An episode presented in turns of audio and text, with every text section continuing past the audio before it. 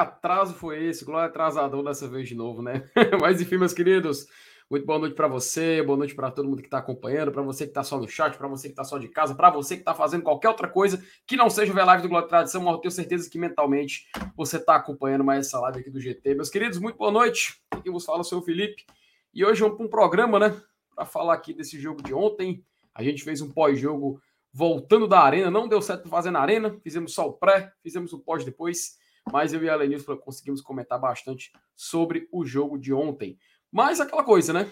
Existe muito mais outros detalhes para a gente poder abordar. Então, estou recebendo aqui o retorno de um convidado depois de uma viagem aí para a Argentina para cobrir o jogo do Fortaleza, a eliminação do Fortaleza na Copa do Brasil, na Copa do Brasil, é, na Copa Libertadores da América. O Brasil é só quarta-feira, não esqueça, é quarta-feira. Que é assunto também aqui da noite, tá? Por isso que eu acabei confundindo, porque também é assunto aqui da nossa pauta.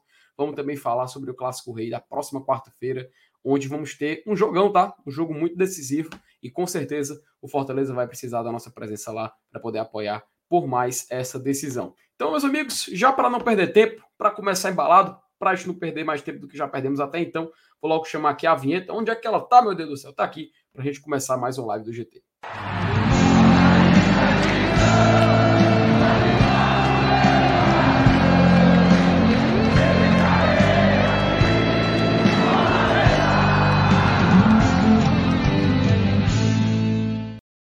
Rapaz, finalmente o cara tá de volta, viu? Eu pensei que eu ia assumir o canal, sabe? Pensei que eu já ia poder mudar tudo, colocar o meu nome do Elenilson em todas as partes do canal.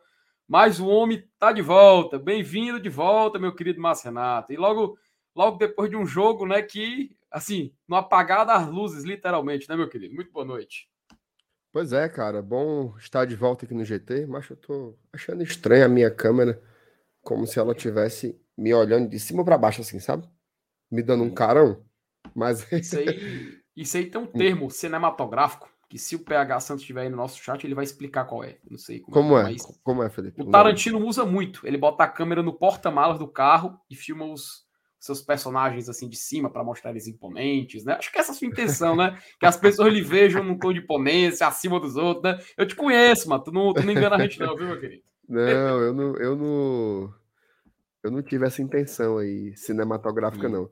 Mas, cara, enfim, bom demais é, é, ver, ver, ver, você aqui de volta, né? Tá aqui com a galera novamente no GT. É, ontem eu tive na Arena Castelão, né? Que tava, levei minha filha para ver o jogo. Tava lá do lado da TUF, inclusive, no, na Superior Sul. E aí apagou, né, cara? Aos 40, 43 do segundo tempo. Tava descendo para ir ao banheiro, inclusive, com, com a Mariana, e apagou-se tudo, né? Aí quando eu olhei pro celular, que eu vi a hora, eu ah, vou logo pegar o beco. Eu sei, Felipe, que eu saí da hum. arquibancada, tudo escuro, né? Passei pela esplanada, tudo escuro, estacionamento, tudo escuro, saí no carro, tudo escuro, só fui ver luz, né? Que não fosse os faróis no meu carro, lá passando daquele posto ali do Alberto Craveiro já. Então parecia ser uma coisa generalizada. E durante o, o, o, caminho inteiro, eu vinha escutando a transmissão pelo rádio, né? Eu vinha ouvindo, acho que era, era com o Jussier. Eles, inclusive, estavam pelo celular. Porque, a, a exemplo do que aconteceu com você e o Elenilson, ele também perdeu a, a internet no Castelão, né? E aí, eu chego em casa, subo o elevador, quando eu me sento na frente do Premier, o juiz encerrou o jogo. Foi a conta a conta certinha. Agora sim, uma loucura, né, cara? Um, um, um... Eu acho que a gente pode até começar pelo final, né, Felipe? Isso era uma coisa é. da gente, da gente falar, era uma das pautas, mas é ridícula a situação da Arena Castelão.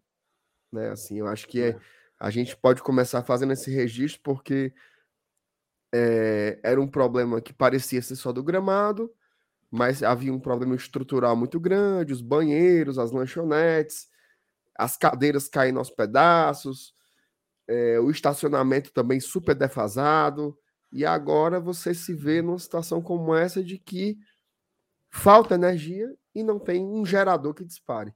E quando eu, eu reclamo pelo gerador, Felipe, eu não estou reclamando, não é para os refletores funcionarem à base de geradores, não. É você ter um mínimo de iluminação para o torcedor sair. Né? Uma luz uhum. de segurança, nos corredores, nas escadarias, Rapaz, ontem Deus defenda quem entrou no elevador daquele, o bicho parou, se lascou. Né? Estacionamento completamente vazio, você sai da arena. Olha, sinceramente, assim, eu, eu, eu não sei o que aconteceu, tá? Com a Arena Castelão, a administração da arena, ela realmente está cada vez pior. E esse é mais um elemento que vai fazendo com que o torcedor se afaste dos palcos, né? Dos palcos principais do futebol. O cara que estava ontem, Felipe, vendo no Premier, em casa, Dia Mundial da Pizza, pediu aquela pizza ré, marguerita cansada, ele não passou por nada disso, né? Então, fica difícil, né? É para mim, Felipe? Não, não foi aqui, foi é, aqui. É, fica muito difícil você estimular, né, o torcedor a, a comparecer ao estádio ele sendo tratado dessa forma tão bizarra, né? Então, fica aí a nossa crítica. Quarta-feira é Clássico Rei, a nossa torcida com apenas 30%. Eu vou, certo? Eu vou. Mas eu entendo totalmente quem não vai, porque o negócio desgostoso, Ave Maria. Macho, Mas assim, fala, fala um pouco da sua experiência também, FT. Pois é, cara, a gente até falou rapidinho ontem na, no pós-jogo, né? Mas dando para poder e checar um pouco o que aconteceu ontem. Foi, cara, foi, foi eu, eu, acho que não é nem assim, a gente podia falar, ah, foi bizarro. Não é foi bizarro. Eu acho que aquilo ali foi só o reflexo do que vem acontecendo já há um bom tempo na Arena Castelão, né? Porque realmente é, uma, é um descaso, cara, é um descaso. E assim, no meu caso, é, a gente não, eu e o Alenilson, a gente não foi no jogo pra, pra torcer, assim, não é pra torcer, a gente vai pra torcer, óbvio. Mas a gente foi para trabalhar, né? Então, como já é de, de comum, como a galera já conhece aqui trabalho do GT, a gente vai lá para as cabines de imprensa, lá em cima. E quando faltou luz, cara, assim, coincidência ou não, tá? Parece assim que foi foi previsto, mas não. Eu levantei, assim, o computador estava no modo de espera, né? Já que estava começando a montar tudo, ajeitamos já o tripé, tava tudo tranquilo, né? Para poder iniciar a gravação da live pós-jogo. Nós já estava 44 do segundo tempo. E quando faltou luz, cara, o barulho que fez na cabine, até só lembrei isso no dia de hoje, não lembrei nem ontem de contar isso. Foi um barulho como se fosse um interruptor, sabe? Assim, de um, tipo um papocozinho, assim, pá, sabe? E foi muito estranho porque na hora tava com o notebook ligado na, na, na tomada, tava com o aparelho os microfones também ligados na tomada. E não me pareceu assim ter sido algo que eu vi muita gente falando assim, ah, desligaram só os refletores do estádio, sabe? Vi gente querendo falar coisa desse tipo, dizer que foi algo intencional. Mas, cara, faltou luz até na nossa cabine e a luz do computador foi o que iluminava o ambiente para a gente poder ficar ali tentando observar alguma coisa. E assim, tem um detalhe que me deixou muito decepcionado, cara, que assim, a gente vê que passando pelos corredores, né? Quando apaga a luz, a gente vê muito, é, assim, porque era de imprensa, né? Besouro, borboleta, é, mosca, começa assim a, a loucura. Você vê que, sei lá, apagou a luz e saíram os animais, sabe? Acho que isso é só um detalhe a mais isso. Mas falando de estrutura, isso foi muito assim, triste, muito decepcionante, cara, porque você mexe com o trabalho de muita gente ali. Não é só o Glória e Tradição que está na área de imprensa. Tem muitas rádios, tem muitos programas de TV, você, como citou, tinha o futebolês lá presente também. Então, sem dúvida nenhuma, afeta o trabalho de muitas pessoas que dependem daquela energia do Castelão para poder trabalhar. E foi muito complicado para a gente poder fazer isso naquele momento. A gente até pensou de alguma forma o que a gente poderia fazer e rapidamente optamos pela saída mais mais é, cabível, que era guardar os equipamentos, ir para casa e gravar assim que chegasse aqui, né? Então realmente foi assim muito frustrante para quem estava trabalhando, mas eu imagino também como deve ter sido é, uma dor de cabeça para quem estava nas arquibancadas, porque do que a gente via lá, eu não sei quem foi, não sei se era funcionário da arena, que estava com um refletor, não sei se era aqueles tipos de refletores de navio, sabe qual é, que consegue pegar uma distância muito grande, que estava iluminando as arquibancadas, passava assim por vários setores passou até assim para a nossa gente, deu um clarão na hora, até, até a gente se assustou um pouco, o que está acontecendo aqui? Mas a gente vê que até quem estava lá trabalhando, assim, na arena, os funcionários, alguns funcionários, eles também estavam um pouco confusos, confusos do que estava acontecendo. Então, sem dúvida nenhuma, é lamentável pelo que, pelo que ocorreu, é, eu digo de forma estrutural, porque compromete não só o torcedor, também que está indo assistir, que está indo torcer, você, por exemplo, que levou sua filha, né, para ter uma experiência de, de, de, de torcida na arquibancada e tudo mais, e querendo ou não, se lida com um episódio como esse que, querendo ou não, contamina a experiência. Não, você não vê, você não vê nem o final do jogo. Então, fica aquela sensação de que, de que o estádio está sendo esquecido, que está sendo é, assim, não tem nem palavras para definir, né, cara? É, é, é, é, lamentável. É lamentável porque a gente sabe da estrutura do Castelão, sabe do tamanho do estádio, do investimento que se faz para ter o estádio, da manutenção que aparentemente não está acontecendo. E a gente fica decepcionado, cara. Fica decepcionado tanto para quem trabalha, para quem torce, e imagina também para os atletas, né? Que estavam ali em campo querendo decidir o jogo. E o pessoal fala: ah, a Fortaleza desligou para votar. Cara, a Fortaleza estava no ataque no lance. É claro, segundo tempo, o Palmeiras tinha mais é, disposição no, no jogo, mas o Fortaleza naquele momento estava atacando. A chance de gol era do Fortaleza. Então não faz nenhum sentido quem quer criar uma narrativa de que o Fortaleza quis se, se beneficiar dessa falta de energia. Isso não existe. Então, só para a gente deixar bem claro e passar de volta para você se você quiser compartilhar mais algo que você viveu na arquibancada ontem, Marcenato. Não, sem sombra de dúvidas. Essa história aí do, do, de acusar o Fortaleza de desligar propositalmente a luz é uma loucura, né? Assim, até porque, Felipe, assim, sendo bem sincero, tá? Falando uma coisinha de futebol agora. Se você pegasse o Campeonato Brasileiro antes dele começar e você me dissesse que a gente ia empatar contra o Palmeiras, eu assinava o resultado. Achava a priori um, um algo bom. Mas a gente está tão afundado na lanterna do campeonato que eu acho que esses cinco minutos aí que ia ter de acréscimo e tal, mesmo sabendo que o Palmeiras estava melhor no segundo tempo, era um fio de esperança, né? Para ver se saía um gol nosso e a gente saía com a vitória. Então é claro que o Fortaleza não jogava pelo empate. Isso aí é fato, então não, não faz o menor sentido, não. Tem muita gente besta, né, cara? Muita gente besta querendo é, capitalizar com o que acontece, né? Capitalizar com, com, com, problemas estruturais, capitalizar até com a própria desgraça, né? Você vê ontem teve uhum. uma, uma confusão, né? Uma confusão grande lá entre, entre torcidas organizadas, quando faltou a luz, uma passou por um lado da outra e tal. E isso se, se repercute num grande discurso é, de criminalização das torcidas, né? Assim, a gente a está num, num no momento ainda muito atrasado do futebol aqui no, no futebol cearense, em que você tem muita dificuldade, por falta de competência mesmo, de responsabilizar os CPFs, e aí o que você tem a fazer é responsabilizar os CNPJs. Né? Assim, veja só, eu conheço um pouco tá, dessa história de torcida organizada, e eu posso lhe garantir o seguinte: tem muito torcedor, muito. A grande, a grandíssima maioria são torcedores, são aquele papo, né? Isso não é torcedor, isso é um bandido. Não. É, tem torcedor que, que não é legal e tem torcedor que é legal. Isso, é, isso aí faz parte em todo lugar do mundo. Então, na torcida organizada tem pais, tem mães, tem crianças, tem trabalhadores, tem tudo. Uhum. Tudo que você imaginar. Mas tem gente doida também. Tá? Tem gente que vai pro cacete também sem pestanejar que foi como a gente viu ontem. Qual é a medida que se toma com relação a isso? Porra, bicho, quantas câmeras, quantas câmeras tem na Arena Castelão? Daí, 100, 200. Qual era o efetivo policial que tinha disponível para fazer a segurança na Arena Castelão?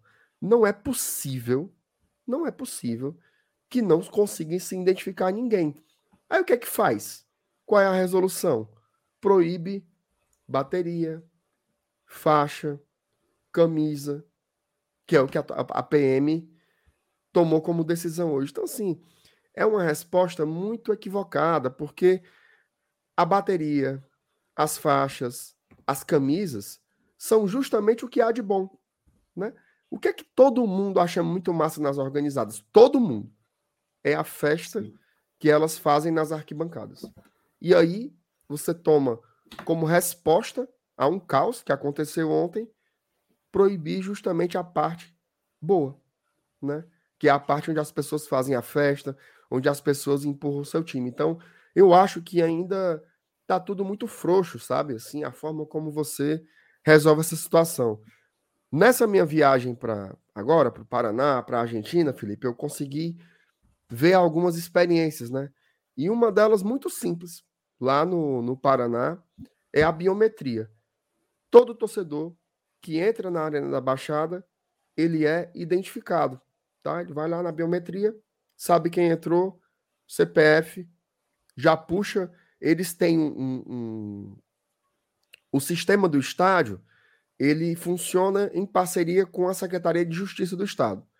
Então, se o cara for tiver devendo pensão alimentícia, estiver é, sendo procurado pela polícia, ele já é identificado e lá do estádio mesmo ele é preso. Tá? A Arena da Baixada, não sei se você sabe, mas ela tem uma média de duas prisões por jogo. Por jogo, só por conta desse sistema. Então, assim, deveriam resolver isso, né? Pega os indivíduos. Porque o estádio de futebol é como qualquer outro lugar. Se você vai no Fortal e o cara esbagaça uma, uma garrafa de cerveja na cabeça do outro, você não, você não imagina, ah, vai ter a proibição do bloco Eva.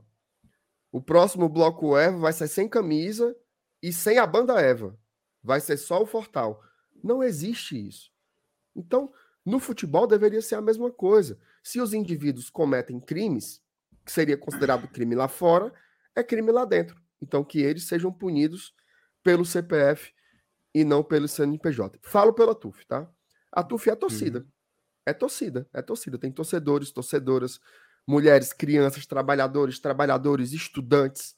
Conheço muita, muita gente que dá a vida por aquela torcida e são pessoas extremamente decentes. Tá? Então, o Ministério Público, a Polícia Militar, o governo do estado do Ceará, a administração da Arena Castelão, eles podem tomar uma decisão, resolver de verdade o problema, né? Pegou o cara ali que estava uhum. numa briga, identifica o CPF, você não vai entrar mais no estádio, amigo. Ou você vai passar 10 anos sem entrar no estádio, amigo. Ou se você cometer um crime, você vai ser encaminhado e a polícia vai levar, você vai ser processado e julgado como todo cidadão brasileiro. O torcedor, ele não é mais e nem é menos. Ele é um cidadão normal. Então, que os processos sejam feitos normal. Nem que ele seja blindado por ser torcedor, mas também que ele não seja execrado simplesmente por ser torcedor. Tô aqui, ó, com a minha camisa, certo? Tá bom? Uhum. Normal, assim. Sou professor, sou pai, sou amigo, sou, sou comprometido com o meu trabalho e não aceito ser chamado de vagabundo por causa disso. Agora, que se criem instrumentos para se responsabilizar aqueles que cometem os seus erros em qualquer lugar do mundo, certo? Em qualquer lugar do mundo. Então, assim, é, infelizmente, as pessoas se aproveitam também desse momento para colocar um pouco daquele seu preconceito, um pouco daquele seu racismo, um pouco daquele Com seu certeza. classismo para fora também, né? Ai, são todos uns vagabundos, tem que acabar. É. Meu amigo, eu já fui para muita festinha de Playboy que era tanto boneco, tanto boneco, tanto boneco, então, assim, menos, tá? Repito, para finalizar, aí eu passo para ti, Felipe. O estádio de futebol, por mais que seja sagrado para a gente que ama futebol, ele é um espaço normal da sociedade. Se você cometeu um crime lá dentro, você tem que ser punido. Se você não cometeu, segue a vida. A camisa não tem nada a ver com isso, certo? Toca, toca para frente FT. Não, cara, é só essa questão aí, porque tem muita gente com discursos generalistas, superficial sobre torcida organizada, né, cara? E assim, o pessoal quer, como tu falou, generaliza demais e acontece a punição que aconteceu, né? Que, para quem não sabe, por cinco jogos, né? Cinco jogos, não pode nenhum tipo de identificação para as duas torcidas organizadas do Fortaleza que participaram do. que protagonizaram, se é que a gente pode dizer assim, o que aconteceu ontem na Arena. E com isso, cara, assim, a gente vai ter um clássico rei na próxima quarta-feira. E nós não vamos ter a bateria, né? A tão famosa bateria da TUF. E assim, eu não sei para que, não sei se quem quem não tem o costume de frequentar estádio de futebol, principalmente jogos do Fortaleza, e cara, faz uma diferença, faz uma diferença da porra, sabe? E assim, no final de no final das contas, quem vai sair prejudicado é o nosso time, né, cara? Na próxima quarta-feira e depois os quatro jogos seguintes. E justamente quando nos últimos três jogos vão ser o, a reta final do, dos últimos três jogos, não, perdão. Vamos ter um jogo só, agora para no final do primeiro turno em casa. Vamos passar três rodadas, três primeiras rodadas da, do, do, retorno sem essa, essa grande ajuda que seria da torcida, né? Mas sem dúvida nenhuma, viu, o, MR, a galera generaliza e no final das contas fica aquele medo, fica aquela, aquela sensação de que não é, o estádio não é seguro, o que a gente sabe que é muita mentira, né, cara? A gente sabe que o estádio, o estádio de futebol, acho que perdemos o MR, é, acho que perdemos o Márcio Renato. Enquanto ele não volta, vamos aguardar aqui. Mas assim, a, a gente fica naquela sensação e sabe que o estádio de futebol é um lugar que dá para ir, cara, dá para levar a família. A galera pensa que não vai. Eu vi muita gente falando que Voltou, acho que ele voltou.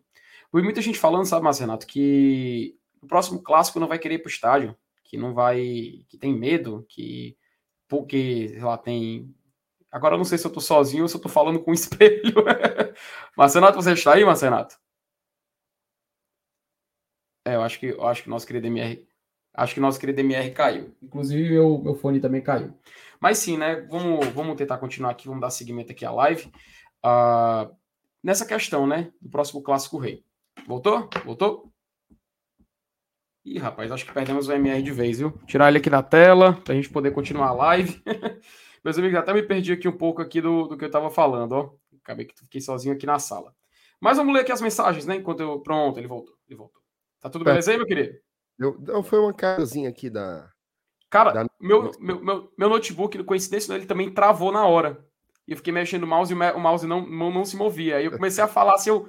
Ih, rapaz, será que tá online ainda? Será, será que eu perdi se a conexão Felipe? também? Se aperreou me aperrei, me aperrei, me bananei aqui, rapaz. Mas sim, não, só para só concluir o que a gente estava falando, né, para a gente poder, poder passar para passar as mensagens do chat. O triste, né, Marcenato, é que assim, fica aquela, aquela interpretação, aquela visão de que o estádio de futebol não é seguro, né? Que não dá para levar a família. Eu vi muita gente falando que no próximo Clássico Rei não vai querer ir, que nos próximos jogos do Fortaleza vai evitar ir para o estádio que eu vi até gente falando assim: ah, vou cancelar o meu sócio, porque. E assim, cara, a gente sabe que logo depois que acontece, eu vi muita gente é, compartilhando o que aconteceu nas redes sociais. Assim, sim, claro, tem vídeos que realmente assim, a gente fica muito, muito um pouco assustado, não, não minto, a gente fica realmente um pouco, um pouco sentido pelo, pelo que acontece. Mas a gente sabe que isso não representa a total realidade das arquibancadas, né? A gente sabe que isso não representa totalmente, cara. E eu fui um pouco triste, sabe, de ver, de ver pessoas assim que pegam o que aconteceu no jogo de ontem e começam a espalhar de uma forma assim que eu diria irresponsável até, tá? Porque não é, cara, não é, não é assim coerente você pegar um episódio e você tentar tirar algumas interpretações que não existiram dali, sabe? E assim, não é querendo citar nome, não é querendo focar em nenhuma pessoa específica, mas assim, só pedir um pouco de responsabilidade, né? Só pedir um pouco mais de um pouco mais de coerência, um pouco mais de certeza na hora que for compartilhar algo, porque é muito perigoso, cara. Tem, tem pessoas que é, dependem até do, do, do, que o time trabalhe no estádio, tem pessoas que têm emprego, que trabalham nos arredores, que trabalham lá dentro. E, querendo ou não, você tem uma movimentação, você tem um comércio, você tem um, um, um ambiente onde você possa levar pessoas, levar a família, como o próprio Marcenato levou sua filha no último jogo. Como eu, como sempre vou para o estádio, levo minha família também, porque eu acho importante dar esse apoio. Então, sem dúvida nenhuma, cara, eu acho que tem que ter um pouco de cuidado até pela responsabilidade que se tem hoje na internet de você dizer algo e você compartilhar para milhões de pessoas e isso se espalha rapidamente. E você pode falar algo que pode afetar a vida de uma pessoa que, que porventura protagonizou aquele evento e a pessoa recebe uma informação que não é verdade e fica contaminado por conta dessas coisas que acontecem. Então, só deixa eu deixar essa relatar essa esse tipo de coisa que acontece, que é muito infeliz, mas infelizmente, como episódios que acontecem de ontem, acabam sendo compartilhados e os danos ficam por aí, né? Podemos é, ir para o chat ou. Ô, Felipe, e você Opa, foi muito certeiro, né? Assim, a tendência é sempre generalizar, né? Só que isso acontece mais num segmento do que outro. Por exemplo, esse ano já teve tanta confusão, tanta confusão na Premium e na Bossa Nova. Ó, uhum. Só com relação à arbitragem, teve dois jogos em que a torcida do Fortaleza arremessou objetos contra o árbitro. Tá? Um, inclusive, foi no uhum. Daronco. As duas vezes partiram da prêmio. Árbitro de quarta, é. viu? É. Já teve casos, a gente viu aqui, um torcedor ele estava aplaudindo o time, acho que foi naquele jogo contra o, o Atlético Paranaense, ou foi no jogo anterior, contra o Goiás, não sei. Tinha um torcedor, acabou o jogo, o jogo foi empate, e esse torcedor estava aplaudindo o time, porque ele achou que não ganhou, mas teve raça e tal. E aí chegou um maluco por trás, deu um murro na cabeça do cara e bateu no cara, o cara caiu no chão. Esse cara que levou o murro estava com a filha, estava com a esposa e levou um murro lá na frente dos outros. Na bossa nova, o pau canta todo jogo todo jogo o pau canta lá. Já teve gente brigando lá, inclusive uma vez que o Saulo tava lá, porque um tava dizendo que o Boeck era ruim e o outro tava dizendo que o Boeck era bom. E os dois saíram no murro lá, saíram arrastados. Então, assim, ninguém nunca vê, né? Ah, tem que fechar o setor da prêmio, porque o povo é selvagem. Tem que fechar, não sei o que lá. Não é fechar, cara, é pegar quem tá na confusão e responsabilizá-los sem generalizar. Eu não é. vou dizer, por exemplo, parece que teve um cara aí que ele era médico, né? No meio dessas brigas aí, parece que o cara era médico. Já pensou dizendo aqui, ó, não vai entrar mais médico no estádio, viu? Confio nesse povo não. Pera aí, porra. Não é assim que funciona. Pega quem tá brigando, faz o, como diz no popular, né, Felipe? Dá parte e deixa uhum. o cara responder na justiça como tem que ser. Essas só... generalizações, elas só maqueiam o problema. Só isso. E, e, só um detalhe, VMR, porque eu falei assim, que no estádio ainda é possível você levar a família, ainda é possível você é, ir, ir para um jogo para apoiar seu time e tudo mais. E assim, cara, eu vi uma movimentação aqui no chat do pessoal meio que repreendeu, sabe? Tem, tem uma, uma vertente assim que realmente diz que não. Que, por exemplo, o cara, o cara que disse que era, eu era alienado porque eu falei isso, sabe? Mas assim, cara, é, é claro, a gente sabe que existem episódios de violência, existe, mas existe em todo canto. Não adianta a gente também pega. Pronto, o estádio é o quê? Ele é só um reflexo social do que a gente tem acontecendo na, na sociedade. Então, sem dúvida nenhuma, episódios que acontecem no estádio também acontecem fora. Você pode ir para o shopping, pode acontecer uma briga também. Você pode ir para o estádio, pode acontecer uma briga também. Você pode estar na rua de noite, sei lá, acontecer um blackout e acontecer uma coisa semelhante. Então, estamos sujeitos a isso, né? Nós sabemos o mundo que a gente vive. Mas só para deixar registrado aqui, porque teve, teve uma, uma, certa movimentação de gente aqui que repreendeu, que simplesmente não gostou e me chamou até de alienado por conta disso. Mas enfim, né? Cada um fica com a sua opinião e eu vou ficar com a minha, mas respeito quem discorda.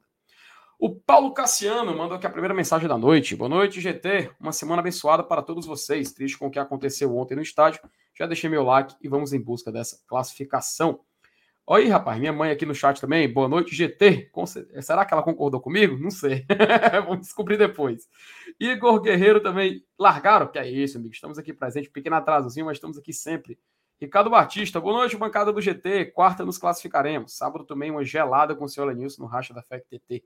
Altos papos sobre os jogos históricos do Leão, em que estivemos. Pra cima, Leão. O FTzão aqui também sempre presente. Boa noite, amigos do GT. Um cheiro, meu querido. O Fábio aqui falando, ó, comecei a jantar 20 horas para comer acompanhando a live, 29 já terminei de jantar. Acho que ele fez um Nissim miojo, né? Para fazer em 3 minutos e depois comer em 6. Deve ter comido um, um famoso Nissim Lamen. Eli, Ellison Machado, boa noite, amigos do GT. Já deixei o like esperando para saber as novidades. Abraço a todos. A Careza também aqui presente, boa noite, GT. Ela ainda emenda.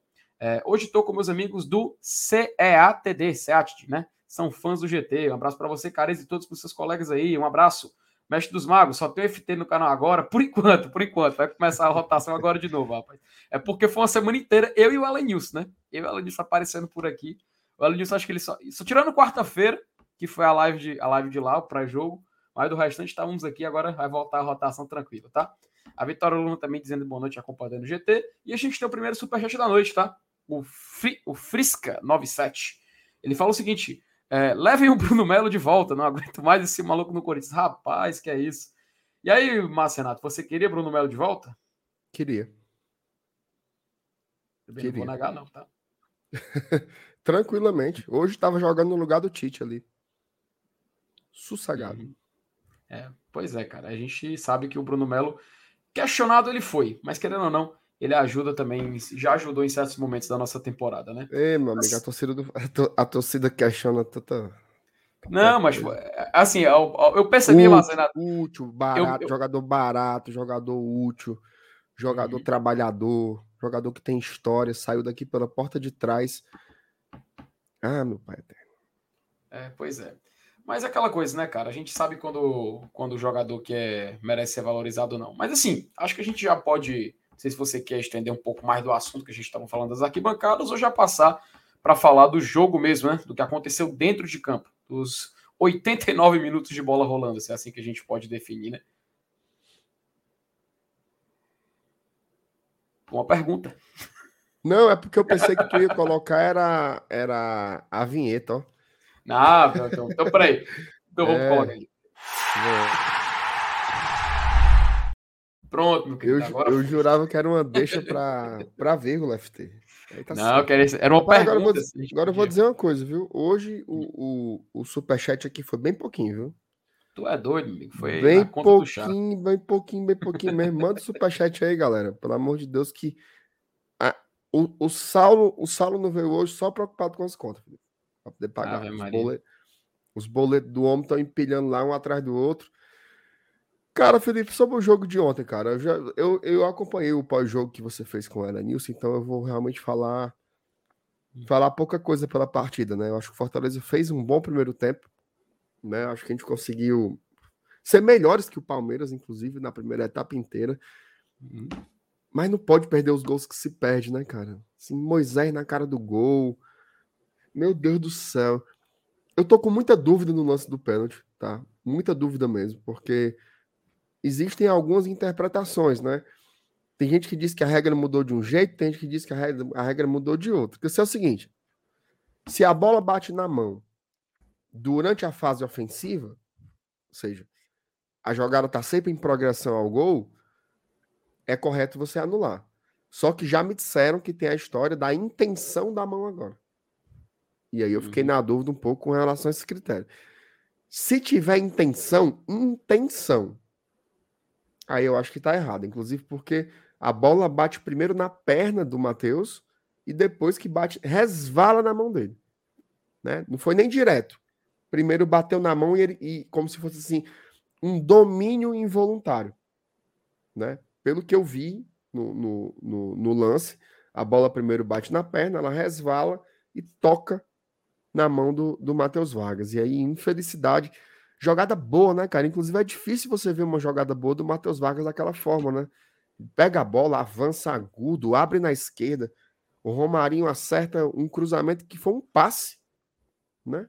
Foi um passe ali para o Zé Wellison, que consegue achar um chute diferente, né? Geralmente ele chuta, chuta forte, chuta alto. E ele bateu forte, mas bateu rasteiro, né? Assim, do lado oposto em que estava o, o, o ótimo goleiro do Palmeiras. Que goleiro amaldiçoado para pegar a bola, aquele Everson, né, cara? Craque, jogador zaço. Seleção, né? Seleção. Jogador de seleção brasileira vai certamente estar na Copa do Mundo no final do ano. Então, assim, de todo modo, anularam. Né? Anularam. E aí, o Fortaleza teve a chance de fazer o gol mesmo assim. Né?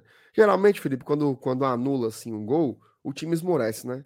Desanima, começa a botar na cabeça que. A minha preocupação foi essa. E vão agora ficar pensando no árbitro e vão deixar de, de jogar. Mas não aconteceu isso. Fortaleza continuou jogando, continuou tendo chance, teve chance com Moisés, chance com o Pikachu, outra chance com o Moisés, mas de fato faltou mira. Vem na segunda etapa, o Fortaleza acho que teve mais uma ou duas chances, mas aí o Palmeiras já estava mais agudo. Né? O Palmeiras teve mais possibilidades. E aí eu queria fazer o destaque no segundo tempo para o Fernando Miguel. Tá? Ele não fez defesas difíceis, mas ele demonstrou uma coisa que a gente estava precisando sentir, que é segurança. Tá? Eu acho que o torcedor do. do... Até vi você resenhando com ela, Nilson, ontem, sobre o lance das palmas da negada, né? Ele pegava é. uma bola fácil e a turma. É, a galera tava emocionada, viu? Tava emocionada. Pois é. Mas eu acho que isso é um reflexo da sequência de jogos, né? Em que a gente não sentia isso em momento nenhum. Vou, vou confessar para você, certo? Anteriormente, antes do Fernando Miguel entrar, qualquer chute eu ficava trancado. Batia no gol, ficava com medo, né? De uma falha, de espalmar para dentro da área. E ontem a gente viu uma partida. Oh, meu Deus, o foco. Opa. A, live, a, live hoje, a live hoje tá meio zicada, né, mas como é que pode? Ah, a live hoje tá. Agora abriu um, um, plano holandês, Felipe. O bicho ficou torto Aí, aqui, rapaz. É, o que, eu tava falando? Sim. E ontem a gente não teve isso. O Fernando Miguel espalmou todas as bolas para fora, não colocou nenhuma para dentro da área. Teve umas três jogadas que exigiam que ele saísse de debaixo do poste e ele saiu com velocidade, agarrou a bola. Teve uma hora que ele caiu, tá? Botou ali a mão ali atrás da canela para dar uma segurada nos momentos em que o Palmeiras estava esquentando o jogo. Então, eu acho que ele não foi muito testado, mas nas chances que teve de mostrar a segurança, ele mostrou. E isso é muito bom. E quarta-feira eu quero ver o Fernando Miguel de novo, né? Porque É, até para ele isso é positivo, tá? Fernando Miguel, se você estiver assistindo, o jogo do Clássico Rei foi um jogo muito determinante para o ambiente do Fernando Miguel aqui. Foi um jogo que ele tomou um frangaço, né? De repente ele não tem aí na sua frente um outro Clássico Rei em que ele possa recuperar a posição, né? Tal qual ele perdeu lá atrás, que ele possa agora recuperar. Tomara que isso aconteça. É... Me parece ser um bom goleiro. Agora, com relação ao todo da tabela, né? E aí, para fechar e passar para ti, é o que eu falei no começo. Assim, esse um ponto lá atrás eu comprava. Né? Um ponto uhum. contra o Palmeiras, em qualquer circunstância, tá massa. Mas pela posição da tabela, olhar para a classificação e se ver ainda afundado na lanterna é muito ruim. É muito ruim. É muito difícil, né? Então, é, o que mais machuca é isso, assim. Se fosse o Lanterna contra o líder e o líder toma, ele toma, ele toma, ele toma, ele toma, ele toma, ele toma, botando para moer na gente. Aí você comemora o um empate, né? Escapamos de uma lenhada. Mas não foi o caso. Não foi o caso. Fortaleza teve totais chances de vencer o jogo ontem e não fez. Então, isso que me deixa com sorrisinho assim, sabe, amarelo, assim, foi bom, pronto. E não foi. A verdade é que não foi, porque deu pra gente ganhar. Mas enfim, vamos lá. Quarta-feira tem Copa do Brasil e depois mais um, mais não, né? Um confronto direto lá em Goiânia contra o Atlético. E esse Marcenato, ontem, né, eu, eu e além disso, a gente pôde falar bastante sobre o jogo de, de, de lá da Arena Castelão. E o interessante, cara, é que quando estava acontecendo ali a gravação do Esquenta, né? Tá, eu estava conversando com ela News. Falei assim: olha, se acontecer um empate no jogo de hoje, a gente pode dizer que é um bom resultado por conta do adversário, né? Então até brinquei. Tô assim, ela até brincando lá. Antes ele, cara, é, pois assim, o Palmeiras é, é o líder, o atual bicampeão da Libertadores. O Palmeiras é um time que, perdendo, por exemplo, assim, tô lembrando de um caso que aconteceu mais, mais recentemente, né? O Palmeiras perdendo pro Atlético Goianiense em casa, ele do nada vira uma chavinha e ele mete quatro gols em sequência, sabe? Esse é o Palmeiras. Essa é a força do time do Abel Ferreira. Então, sem dúvida nenhuma, a gente sabia o adversário. A gente tinha noção da força do adversário que a gente estava enfrentando. E ontem, cara, por incrível que pareça, o jogo ia se caminhando para os minutos finais. E olha, e assim, eu e o Alanilson, a gente cita isso no, no pós-jogo. Eu olhei para ele e falei assim, cara, tá caminhando para empate. Mas assim, nesse final de jogo, pelo menos se o Fortaleza não tiver o mental, vai acontecer o que está acontecendo nos últimos jogos. Mas tomara que a gente ganhe esse jogo. E por incrível que pareça, mas Renato, aconteceu algo que de, tem uma certa semelhança com os jogos que o Fortaleza acabou tomando gol no final, que é você ver o adversário deixando de ter uma certa postura ofensiva no jogo, ou seja, o Palmeiras estava realmente atacando mais, inclusive se você for olhar as estatísticas da partida, vai ver que o Palmeiras ele foi bem mais finalizador, só na segunda etapa, fazendo um pequeno recorte, estava 7 a 3 no número de finalizações, a posse de bola deles estavam quase 60%. E quando o o nosso querido, nosso querido Palmeiras começou a deixar o Fortaleza subir no jogo, já veio aquela sensação de é uma estratégia para chamar o Fortaleza, para tirar o Fortaleza de muito de trás e assim poder pegar a gente e fazer o gol da vitória. E a gente chegou àquela conclusão: será que a falta de luz, será que o jogo ter encerrado aos 44 foi bom ou ruim? No final das contas, a partida já caminhava para um cenário semelhante a esse. Mas justamente o receio desse Palmeiras, da força do Palmeiras de simplesmente numa no instalar de dedos, ele acabar pegando intensidade máxima, até pelas substituições que fizeram os jogadores que entraram em campo, a gente vê a, a, gente vê a diferença ali, né? Fortaleza entrou somente o Hércules e o De Pietri. A gente, nós tínhamos oito jogadores com menos de 23 anos do banco de reservas, cara. O Palmeiras, só para você ter uma noção, coloca quem? Rafael Veiga, coloca Breno Lopes, Gabriel Silva. Jogadores assim, cara, de, de nível top na Série A. Jogadores que seriam titulares em qualquer outro time. Então, sem dúvida nenhuma, no final das contas, um empate antes do, da bola começar a rolar, como a gente já havia falado, assinava e era na hora, né? Vou dar uma passadinha aqui no chat, Marcenato, ler aqui alguns. Você reclamou que não chegou o superchat, acabou que chegou alguns. Pingou uns, foi? Só um, só uma, uma laminhazinha. Nosso querido Flávio Shoa, eu iria quarta, porém, depois de ontem não irei mais. Como a gente conversou mais cedo, né? Muito justo, total opinião do Flávio Shoa. É, concordamos. Ah, legítimo. Foi liber... É legítimo completo do Flávio. Um abraço para você, o Flávio está sempre presente aqui no GT, sempre mandando superchat também. Inclusive, eu estou devendo uma partida no FIFA contra ele até hoje. Depois vamos marcar, viu, Flávio? Vou fugir, não. Bernardo Lima. Que mais gostei foi a concentração do time os 90 minutos. Não fiquei com medo de perder o jogo. Gostei do Crispim e do Romarinho. Mais dois reforços.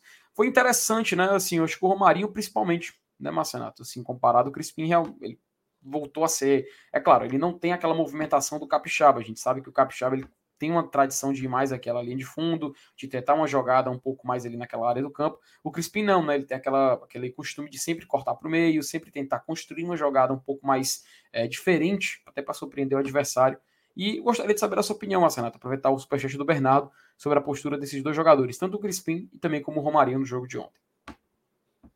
É, assim, eu acho que o Romarinho fez um bom jogo, né? Mas toma muita decisão errada, né? Assim, é, é, isso, isso é impressionante, assim.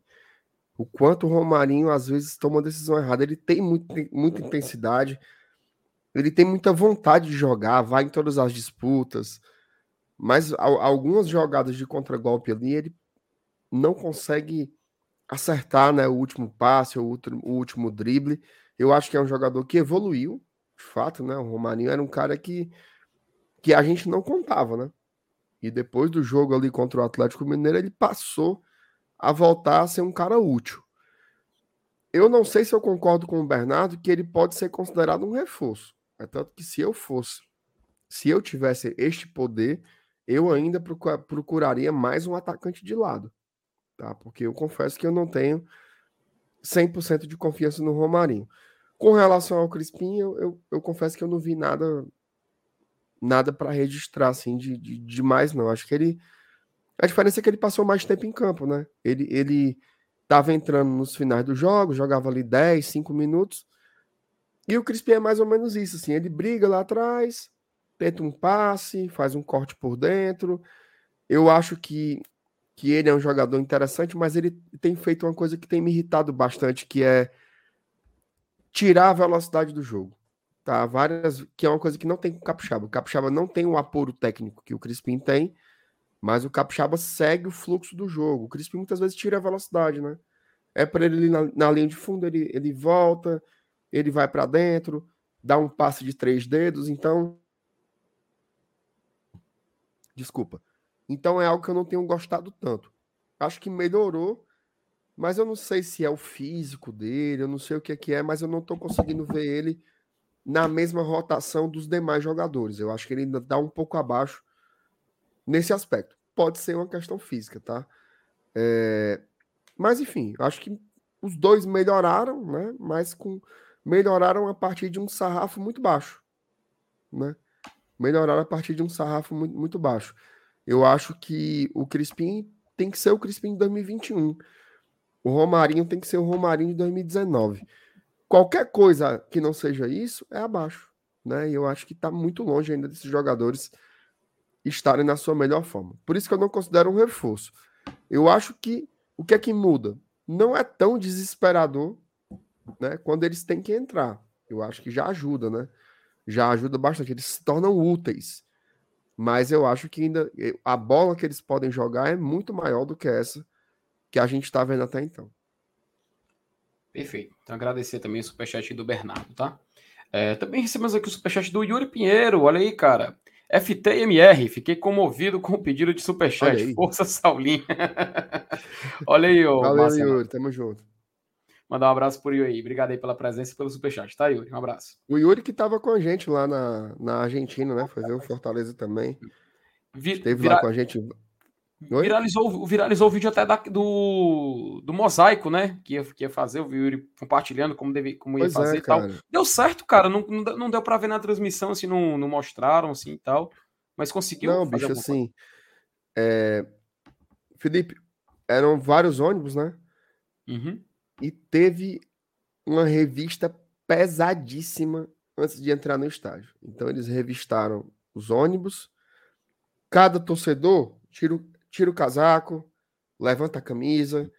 E aí eles começaram a achar muitos dos coletes, né? Desses coletes do uhum. mosaico.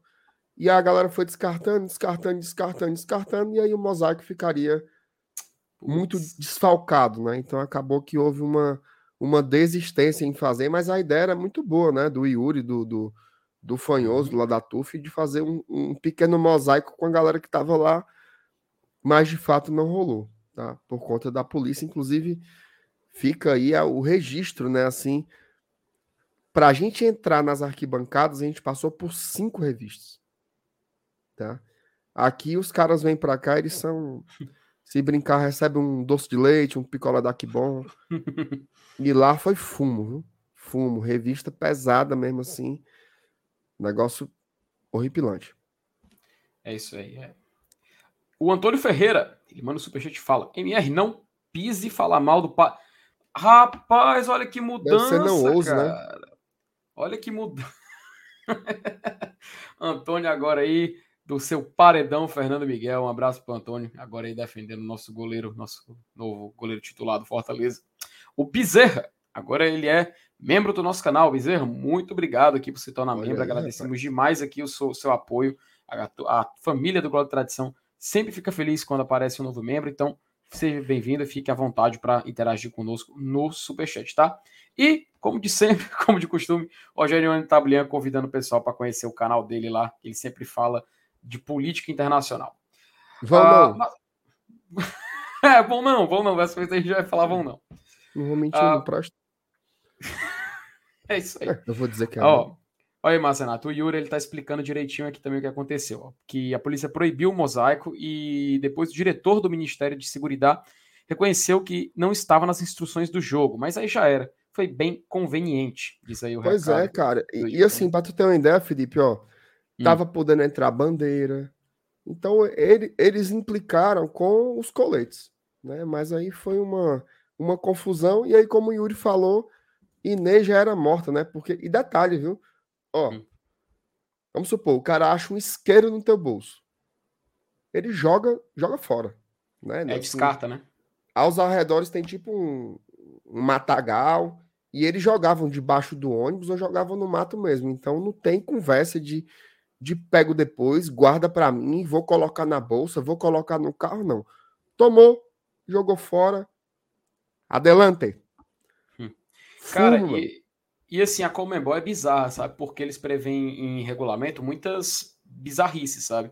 Tipo, é, às vezes fala que é proibido você entrar com bandeira de um certo tamanho, acessórios que possam é, remeter a algum tipo de artefato, de que leve a violência, bandeira de haste, por exemplo, até torcida do visto... estudiantes tinha guarda-chuva. Cara, eles proíbem pau de selfie, para tu ter ideia. Tinha guarda-chuva. E tinha um guarda-chuva um lá. maluco lá com os guarda-chuva rodando e tal. Simplesmente Comembol Libertadores, né? O que falar? É. Não, não, tem, não tem como a gente esticar mais. A Comembol já é conhecida pela sua grande coerência, para não falar outra coisa, né? Mas assim, Marcenato, acho que a gente já falou da questão do Castelão, já falamos do resultado de ontem, mas o que a gente não falou ainda, cara, é das consequências desse resultado para o andamento do campeonato do Fortaleza. E principalmente, né, para o andamento do Clássico Rei agora, no meio da semana. Sem dúvida nenhuma, é, assim, a gente já falou várias vezes que o Brasileirão Série A é o maior é, objetivo do Fortaleza na temporada. Isso ninguém nega, isso a gente não esconde. A gente vive falando que o que paga a conta de luz ali é o nosso querido Campeonato Brasileiro. Mas, na próxima quarta-feira, tem um jogo de Copa do Brasil, e a gente entende o desprendimento do torcedor que está mais preocupado com a tabela, esse fato de ter ainda uma competição à parte para disputar. Mas é um clássico rei, né, Marcenato? Um jogo contra o Ceará. Um jogo onde a gente, na ida, conseguiu uma vantagem de dois gols de diferença. E esse jogo da volta, que o Fortaleza pode até perder por um gol, ele pode ditar muito o restante da temporada. A gente sabe a diferença que um clássico rei faz no mental, faz no psicológico e, principalmente, nesse caso, faz nos cofres do clube também. Porque tem o fato da premiação financeira e o fato que você vai passar por umas quartas de final. Tu se lembra, Márcio Renato, ano passado, quando a gente falava assim, pô, Fortaleza, se ele passar do São Paulo, é, São Paulo, né, que era as oitavas, a gente vai chegar no, no estágio. Acho que não foi São Paulo, não. Agora não tô, tô, tô, tô me confundindo que foi as oitavas. É, Copa do gente... Brasil, as oitavas foi o CRB. CRB, muito bem lembrado. Isso. São Paulo foi as quartas. Foi São Paulo. Com São Paulo. A gente falou o seguinte: se passar para as quartas de final, vamos alcançar a nossa maior campanha, que foi contra o Bahia em 2001. E isso a gente estava com uma empolgação muito grande, com uma ansiedade muito grande, até por conta do confronto. E nesse ano a gente tem a oportunidade novamente de alcançar aquela campanha de 2001. Isso é um fato também muito interessante da gente poder colocar na mesa. Porém, para chegar lá, tem esse clássico de quarta-feira. E como a gente já falou, apesar de não ser um campeonato brasileiro, é um clássico. E a gente tem que levar com a seriedade que ele pede. Então eu queria saber de você, Mier. Ontem a gente pôde compartilhar um pouco da nossa opinião, mas agora eu queria escutar a sua. Justamente as consequências desse resultado e a sua visão também para esse jogo de quarta-feira, que se desenha para ser um jogo muito tenso, até por conta que ele vale vaga e uma premiação financeira muito gorda para as duas equipes da capital. Mas eu tô rindo aqui do chat, porque tem dois caras discutindo um com o outro e os dois só escrevem em caixa alta. Mas vocês não conhecem letra, letra minúscula, não é? Aí agora tem. Agora apareceu mais uns três aqui, ó. vamos botar a penalidade. Se, se, se, alguém escrever em caps lock, vai ficar Não, cinco minutos bloqueado. É porque eu tô achando engraçado. o cara repetiu 15 vezes que tá vindo o Felipe Mendes. Oh, meu Deus do céu. Peraí, mas de novo esse Esse jogador, ele entrou, ele entrou no juízo do torcedor fortalezense. Eu não sei que diabo é isso, não. Alô, Gente, triflex.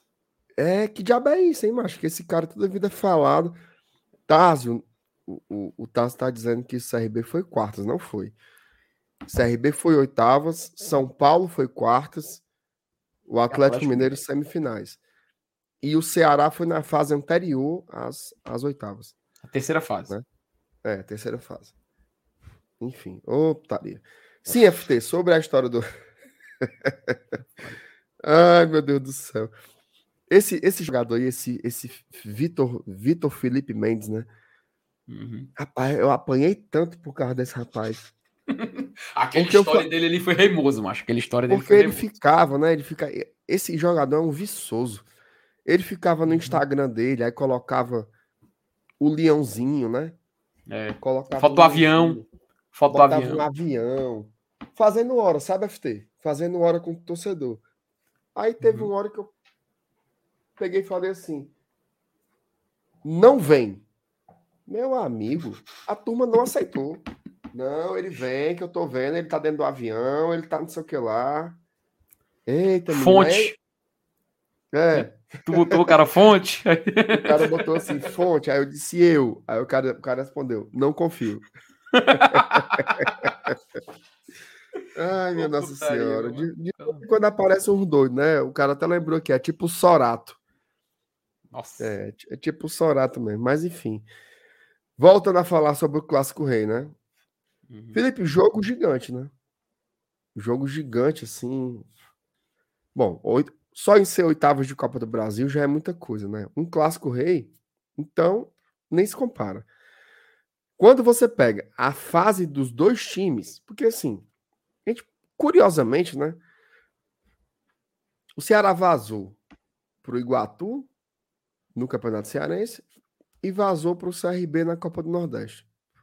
Depois teve ali umas, umas mudanças, né? Saiu o, o Thiago Nunes, veio o Dorival Júnior, Dorival Júnior troca o Ceará pelo Flamengo, vem o Marquinhos Santos, mas apesar de, de tantos fiascos na temporada, é, o torcedor do Ceará vinha ali mais ou menos sem sem sentir, né, ou sem expressar tanto uma crise.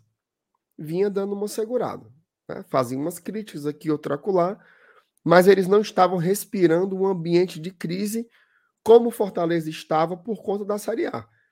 E olha que o Fortaleza ganhou o Cearense, ganhou a Copa do Nordeste e jogou a Libertadores, que é anos-luz um campeonato mais difícil tecnicamente do que a Libertadores, né? Como assim? Fortaleza ficou entre as 16 melhores equipes do continente.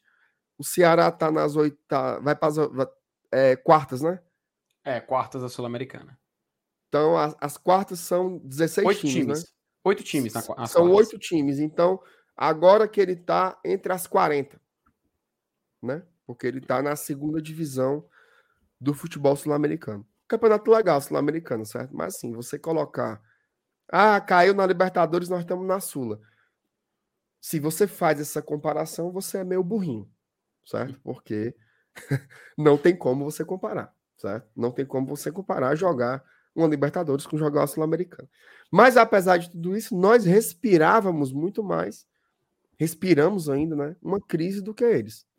Agora, que entraram na zona de rebaixamento e definitivamente não confiam no treinador que tem, eu acho que lá acendeu uma luz vermelha, tá? Muito parecida com a que está acesa no Fortaleza. Finalmente, né? As duas equipes se encontram ali numa zona de rebaixamento, momento dificílimo. O Fortaleza carrega uma vantagem muito boa, tá? Não é uma vantagem definidora, mas é uma vantagem muito boa. Agora, eu tenho um pressentimento, certo? Eu acho que ninguém cai nesse confronto inteiro. Eu acho que quem cair, cai esbagaçado. Eu acho que se o Ceará for eliminado, o Marquinhos Santos pega o beco, certo? Pega o beco. E eu acho que se o Fortaleza não segurar a vantagem que tem, veja só, Felipe, eu sei de todo o prestígio que o Voivoda tem aqui. Eu sei de tudo que ele já conquistou aqui. O trabalho do cara é excelente, sou fã, admiro muito, muito, muito a pessoa, o profissional, mas eu não tenho certeza se quinta-feira ele amanhece como técnico do Fortaleza. Sendo bem sincero. Não é a minha posição, tá? Não é o que eu faria. Não demitiria. Mas é conhecer o que é o futebol. Não tem uhum. como, porque assim, veja só. O que é que ainda sustentava o Voivoda? Até do ponto de vista dos argumentos, né? Ah, tá mal na Série A, mas ganhou o Cearense, ganhou a Copa do Nordeste e tá bem nas duas Copas. Certo? Mas não, caiu na Libertadores. Para mim, se cair na Copa do Brasil, eu acho que ele pega o beco, tá? Não é informação, não é feeling, não é nada. É só uma leitura do que é o futebol. Uhum. Eu não uhum. consigo ver outros elementos que deem sustentação ao treinador no caso de uma eliminação. Acho que vai ficar um clima muito ruim. Eu acho que a atmosfera com o torcedor ficaria terrível. Então, é... a classificação para o Voivoda ela é obrigatória. Tá? E eu acho que para o Marquinhos Santos também. Eu acho que para o Marquinhos Santos também. Para o Voivoda é pior? É. Por que, que é pior? Por causa da vantagem. Querendo ou não, hum. meu amigo, dois gols, né? São dois gols de vantagem. Então, eu acho que o Fortaleza tem que demonstrar muita maturidade tática e emocional, principalmente, para manter essa vantagem que foi conquistada no primeiro jogo, tá? Vamos ver aí é, como é que vai ser a partida. Jogo grande, jogo nervoso para as duas equipes, para os dois torcedores. Infelizmente, a gente vai ficar só com 30% ali das arquibancadas, mas eu não repito, tá? Repito para encerrar. Eu duvido o perdedor cair inteiro. Eu acho que o perdedor cai esbagaçado e aí vai ter que se arrumar de alguma forma, porque goste você ou não, o futebol ele é assim, né? Ele não suporta tantos reveses consecutivos. E, pois é, cara, e tu falou muito bem. A gente até tava comentando, sabe, quando ontem, um, um, acho que foi essa semana, inclusive, alguém mandou um superchat perguntando: é, o Voivoda, vocês acham que o Voivoda cai? Foi logo após a eliminação para Estudiantes. E a gente falou assim, cara, o pessoal ficou meio na dúvida, eu falei assim, eu acredito que a gente vai precisar esperar uma semana para poder saber a resposta, ou pelo menos para saber a indicação para a resposta dessa pergunta. Porque um clássico rei a gente sabe os danos que podem causar uma derrota e principalmente uma eliminação, né? A gente lembra ano passado, o nosso próprio rival foi eliminado pelo Fortaleza na Copa do Brasil e a gente viu as consequências da eliminação. Esse ano, como tu lembrou, o próprio Ceará já está no terceiro treinador e como eles já não gostam do treinador de, deles atual, pode ter consequências também. Do Fortaleza da mesma forma, né? É, a gente cai, se porventura for eliminado, é porque aconteceu uma derrota. Então aí só restaria o Campeonato Brasileiro para o ano, onde o Fortaleza ainda é o lanterna. Então isso, sem dúvida nenhuma, traria uma grande pressão e a gente, como você falou, não sabemos a resposta. Seria algo de momento para a gente ver como seria o termômetro, né? Afinal, futebol é momento, futebol é o que está acontecendo naquele exato momento. MR, eu acho que a gente já pode ir passando aqui para o próximo tópico, né? Agora que a gente já falou um pouco de Clássico Rei, que a gente já falou também dos novos, é, da, do, do resultado de ontem acho que a gente já pode falar dos novos reforços do Fortaleza para essa temporada, né? Então, como de costume, vou chamar aqui a A mensagem. Lhe cortei, lhe cortei. Não, tranquilo. A mensagem do cara aqui, João Carvalho. Uma coisa eu tenho certeza: quinta-feira o Guti estará em Fortaleza. Macho, aquele vídeo do Saulo, pelo amor de Deus, já, Ai, já rodou Deus. tanto aqui na. Tem até o áudio aqui dele falando. Traiu o Gutinho, tá? Tem só o cortezinho do áudio, mas depois vou ver se eu acho pra mandar. mas sim, meu querido, vamos falar aqui da. Vamos falar aqui da, da do mercado do Fortaleza, né? Houve o anúncio de mais um atleta pro, no jogo de hoje, vou até no, nas redes sociais do Fortaleza hoje. Vou até procurar aqui para poder colocar aqui e a galera ver que foi o Fabrício Baiano, né? Ele foi anunciado que Fortaleza até fez um videozinho que eu vou evitar colocar por questões de direitos, né? Da última vez que a gente colocou um videozinho aqui, o YouTube vai lá e pá, deu, deu uma fumo, rasteira, né? deu rasteira na gente, Marcenato. Então vou colocar aqui com muito cuidado aqui para não, ainda mais porque tem imagem de bola rolando, né? Deixa eu só pausar aqui. Vou pedir para você poder colocar na tela enquanto eu dou um zoom aqui na informação. Fortaleza? E é o seguinte. Colocou não, agora eu coloquei. Ô, oh, rapaz, na hora que eu vou colocar. Fabrício Baiano está fechado com o Leão, o volante de 30 anos que jogou as últimas duas temporadas pelo. Eu vou deixar você ler, viu, Marcenato? Você que é especialista em turco aí, por favor. Mas é, é eu, eu, não sei exatamente como é, não, mas acho que é Kaikur Rizespor. Pronto, aí. Da, da, Turquia. Tur... da Turquia chega para reforçar o elenco tricolor. Adquirimos 70% dos direitos do atleta até 31 de julho de 2024. Então, tá aí a nova contratação do Fortaleza, Fabrício Baiano. E assim, MR, eu vou ser bem, vou ser bem justo aqui, tá? Eu não vou dar uma de que de conheço o jogador, começar a falar assim, não, eu, blá, o jogador. Eu, eu, eu, confesso, não conhecia. E queria saber de você também se você já tinha ah, ouvi falar do atleta, já conhecia ele, enquanto eu coloco aqui os números dele na tela para a gente poder fazer essa média. Meu amigo Felipe Miranda, eu nunca tinha ouvido falar nesse rapaz na minha vida. Até ontem. a, primeira vez que eu ouvi falar nele foi ontem, porque a rapaziada lá do Bahia tava cogitando ele também, né? Uhum. Ele ficou. Acho que ele postou um story com, com azul e vermelho, né? E aí a turma de lá. Ele é, ele é baiano, né? Uhum. Óbvio, né? O nome do cara é Fabrício Baiano, ele não ia ser japonês, né? Então, a turma lá ficou. Até eu vi o, o Barbaço falando do jogador. Teve gente que colocou trechos de vídeo, né? Que ele é um jogador muito. Como é que eu posso dizer, Felipe? Muito sem, móvel, sem... né? Não, mas não era isso que eu ia falar, não. Jogador muito forte, né? Um jogador que se impõe uhum. muito em campo pela força. Né? Então, tem umas roubadas de bola dele que parece que é a sua principal característica é roubada de bola, né? Desarme, enfim. Eu não conheci o jogador, tampouco futebol turco, né? De fato, eu não conheço. Chegando em idade boa, não não tenho a informação sobre os valores, né? Mas eu acho que pode ser um jogador interessante porque a gente não tem exatamente esse perfil, né? Muita gente pensou uhum. que o Zé Werson fosse isso, mas o Zé Werson não é exatamente esse jogador.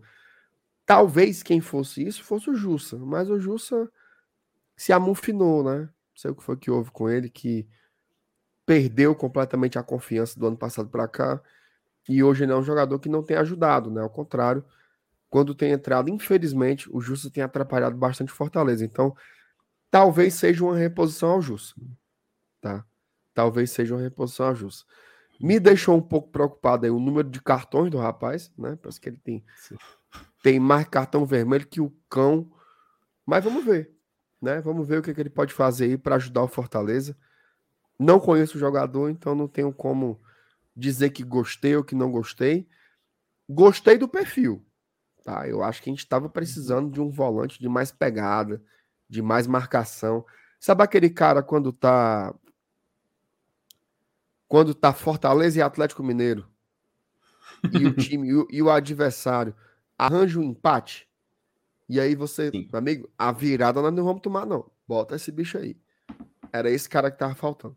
Né? Um cara brigador, um cara que soubesse marcar, roubar a bola, enfim. Tomara que seja esse bicho aí, esse Fabrício Baiano. E assim, Márcio Renato, eu vou até colocar aqui o software score dele, mas antes de colocar, eu andei assim, óbvio que quando houve o anúncio do atleta, né, a gente vai estudar um pouco, né, sobre o jogador. A gente vai procurar dados, números, vídeos. A gente vai procurar também o que algumas pessoas falam dele em rede social. E assim, pelo que eu vi algumas pessoas falando, justamente a parte do físico foi muito bem exaltada. Eu vi pessoas também exaltando a velocidade dele, né, em, em, em relação ao que estava disputando, porque assim, ele tem histórico, além de jogar no Brasil, também em Portugal e na Turquia, tá? Foi, foi, ele jogou no Marítimo em Portugal, estava lá no Rise Sport, lá na Turquia, jogando recentemente, inclusive nessa temporada. É, também o chute dele de fora da área, eu vi, eu vi pessoas também é, falando sobre que seria uma possível qualidade, e também aquela, como é que é porque em inglês se chama tackle, né, que é você dá aquela o corpo, né, a roubada de bola no corpo, que é eu não sei muito bem como pode traduzir isso, mas assim é, é a é, parte é, de marcação é um ombro dele, a né? ombro, né? Quando você ganha na escorada, né? Isso, exatamente. Eram, foram ditas como as qualidades dele, tá? E aqui, colocando o SofaScore para a gente poder dar uma olhada no mapa de calor do Fabrício Baiano, é interessante a gente ver a posição onde ele se destacou na última Super League, que é o Campeonato Turco. Olha aqui esse mapa de calor aqui, Marcenato. É, porque inclusive a forma como ele, como ele foi apresentado é que ele pode jogar como lateral direito. Uhum. Tá? Não ala. Como lateral direito. Eu tenho a impressão, Felipe, que hum. se o Pikachu pegar o beco, né, como tudo indica que vai mesmo, estão dizendo que ele pode jogar quarta e tal. O time lá não depositou a multa ainda, né? Mas uhum. o Pikachu deve estar de saída de fato. Eu acho que o esquema vai mudar. Sim. Tá? Eu acho que o esquema vai mudar. Então, de repente, você pode ter algumas opções para jogar de lateral mesmo, né? E o Fabrício pode ser um deles. O próprio Tinga é lateral. O Sebadios pode jogar de lateral. Então, você me parece aí um plano B, né? Não sei se mudaria totalmente, assim. Não sei se tu reparou, Felipe, ontem, mas em vários momentos do jogo, o Fortaleza estava jogando num 5-3-2. Uhum, Percebeu sim. isso? Percebi. Percebeu isso? Junto com então, a FPzão. Pode ter uma competição, pode, perdão, pode ter uma composição assim. Você mantém os três zagueiros, mas ao invés de ser três, cinco, você forma uma linha com cinco jogadores. E aí, dois laterais, né? Com funções mais defensivas. Pode ser uma variação de jogo aí para o Fortaleza. Porque o Pikachu, ele era a pedra, a pedra fundamental, né? Desse, desse esquema do Voivoda. Assim, na verdade, assim, Pikachu e Crispim eram isso, né? Crispim isso. deixou de ser. A gente já ficou meio capenga do lado esquerdo. E agora, sem o Pikachu, pouca coisa justifica se manter. O Clenilson colocou aqui 5-4-1 também. Também. Também uhum. aconteceu de ficar com 5-4-1. Mas eu queria ressaltar mais a linha de 5. Então, pode ser uma, uma uma possibilidade aí do Fortaleza jogar diferente, né? Com um jogador como esses aí do, do, do Fabrício Baiano.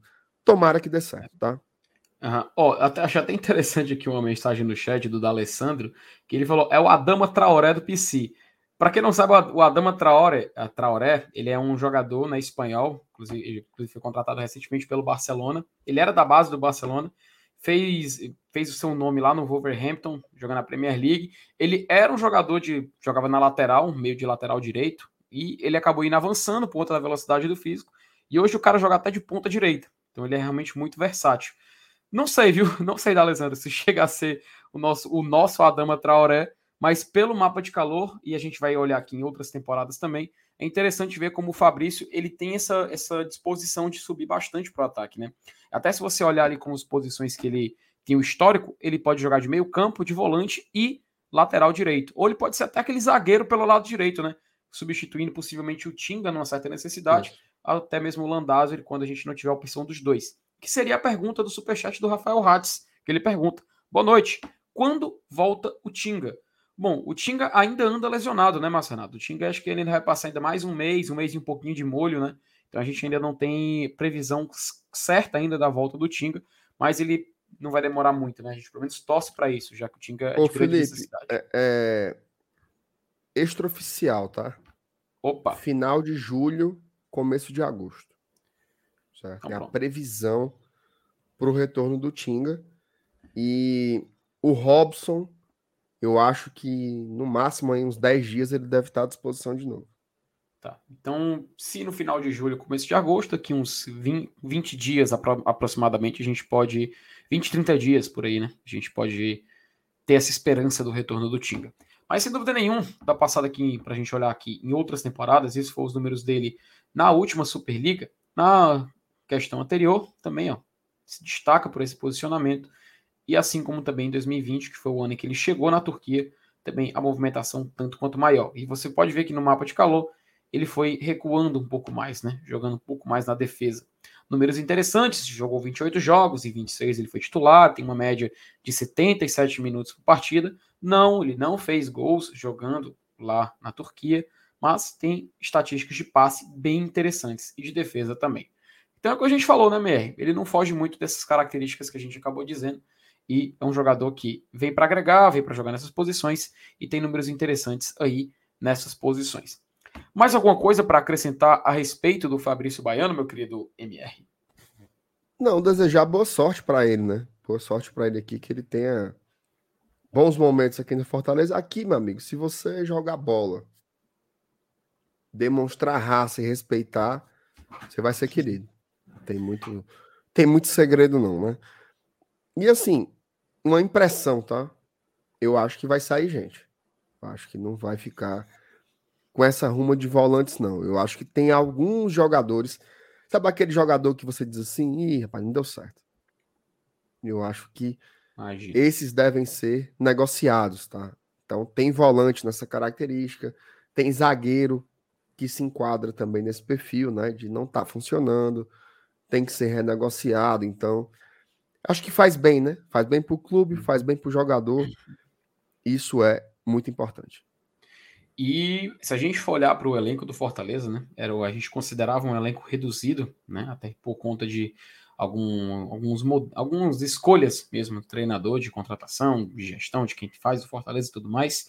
E realmente a gente teve muitos desfalques, né, até abrir essa janela. Tanto que, como já ressaltamos no último jogo, o Fortaleza tinha oito jogadores abaixo de 23 anos no banco de reserva. Não que isso seja um demérito, tá? Não que isso seja um, algo assim que a gente vai lamentar, mas é curioso a gente ver que a gente chegou a, a esse ponto, né? De ter que utilizar muitos jogadores jovens, até o próprio Alex Vinícius, né? Que conhecido do Aspirantes, estava complementando o banco no último jogo. E assim, MR, quando a gente fala de quem é, de quem, quem chega, quem sai, a gente vamos fazer uma pequena, uma pequena recapitulação aqui. Chegou o Thiago Galhardo, pronto, Fabrício, né? Fabrício chegou agora, Fabrício Baiano. Thiago Galhardo também chegou como por empréstimo do Internacional. O Otero, né, também foi um jogador que foi anunciado a sua chegada. E o Brits, né, também chega para fazer a defesa do Fortaleza. Então a gente tem um e jogador para defesa. E o Sacha, bem lembrado, e o Sacha. Então a gente tem um jogador da linha de defesa, que seria o Brits, justamente por esse lado direito, né? Fica, fica a lembrança. O Otero vem para o meio-campo, assim como também o Sacha. O Otero a gente pode considerar um meio atacante, um pouco mais para frente, e o Sacha ali naquela posição mais defensiva. No ataque, a gente coloca o Thiago Galhardo, que nas últimas temporadas se destacou mais como atacante. Então a gente vê que em três setores, né, Marcenato, Fortaleza já está trazendo esses reforços. E assim, eu vou fazer uma pergunta para você que até uma semana atrás eu acho que ela seria muito bem, muito bem, muito bem vista. Aliás, acho que até dois dias atrás. A contratação de goleiro. Inclusive uma pergunta que já rolou aqui no chat. Depois do jogo do contra o Palmeiras, até a gente brincou, né? Muitos torcedores, o Fernando Miguel no começo do jogo faz uma defesa simples, o pessoal ah, aplaudia, comemorava tudo mais. O torcedor até a gente entende, né? Tem alguns até por questão mais humorística, outros realmente emocionados com, com o goleiro. Mas a gente viu uma atuação que agradou. A gente não pode dizer algo diferente. Para o mercado, agora nessa janela que vai se abrir, você, Marcenato, acha que ainda é necessário a contratação de um goleiro para o Fortaleza, visando ainda a temporada de 2022? Ou, apesar do retorno do Fernando Miguel, você confia ainda em quem está lá no elenco, principalmente no gol do Fortaleza, para o restante da temporada? Assim, eu, eu acho que nós, nós estamos numa situação que você tem que tomar decisões hoje pensando no amanhã também, né? Os três contatos, os três jogadores que estão no gol do Fortaleza, Fernando Miguel, o Marcelo Boeck e o Max Wallace, eles encerram seus contratos em dezembro. tá? Então, eu com toda certeza no mundo iria atrás de um goleiro. E iria atrás de um goleiro mais jovem? Goleiro na faixa dos seus 25 anos no máximo, tá? Para esse goleiro ser o cara, ser o cara assim, esse cara aqui, eu trouxe ele, fiz um investimento nele, tá? Joga jogador assim, não vem de graça não, certo? Fiz um investimento nele e ele vai ser o nosso goleiro da próxima década. Porque um goleiro com 25 anos, ele fica 10 anos debaixo da barra tranquilamente. E aí você poderia fazer uma composição. Esse goleiro, que eu estou sugerindo que traga, com um mais experiente na reserva, de repente, o Fernando Miguel né? E aí você coloca na terceira opção um garoto da base, pode ser o Kennedy, pode ser o Hugo, você coloca para dar experiência, e aí Max e Boeck você negocia. No, aliás, negocia não, né? Libera no final do ano para que possa ser feliz. Dezembro faz uma homenagem bonita para os dois, que tem muita história no Fortaleza. Mas eu acho que tem que seguir assim. Traz um cara para ser titular, ainda com idade para jogar um bom tempo, deixa um dos experientes aqui para compor. Eu sugiro que seja o Fernando Miguel e dá oportunidade para um goleiro da base do clube para ele pegar a experiência e ficar lá no banco. Eu faria isso. Então eu traria um goleiro, sim. Fernando Miguel fez um bom jogo ontem, mas é aquela história, né? Quem tem três tem dois, quem tem dois tem um, quem tem um tem nada. Já diria final de Sérgio Pinheiro, né?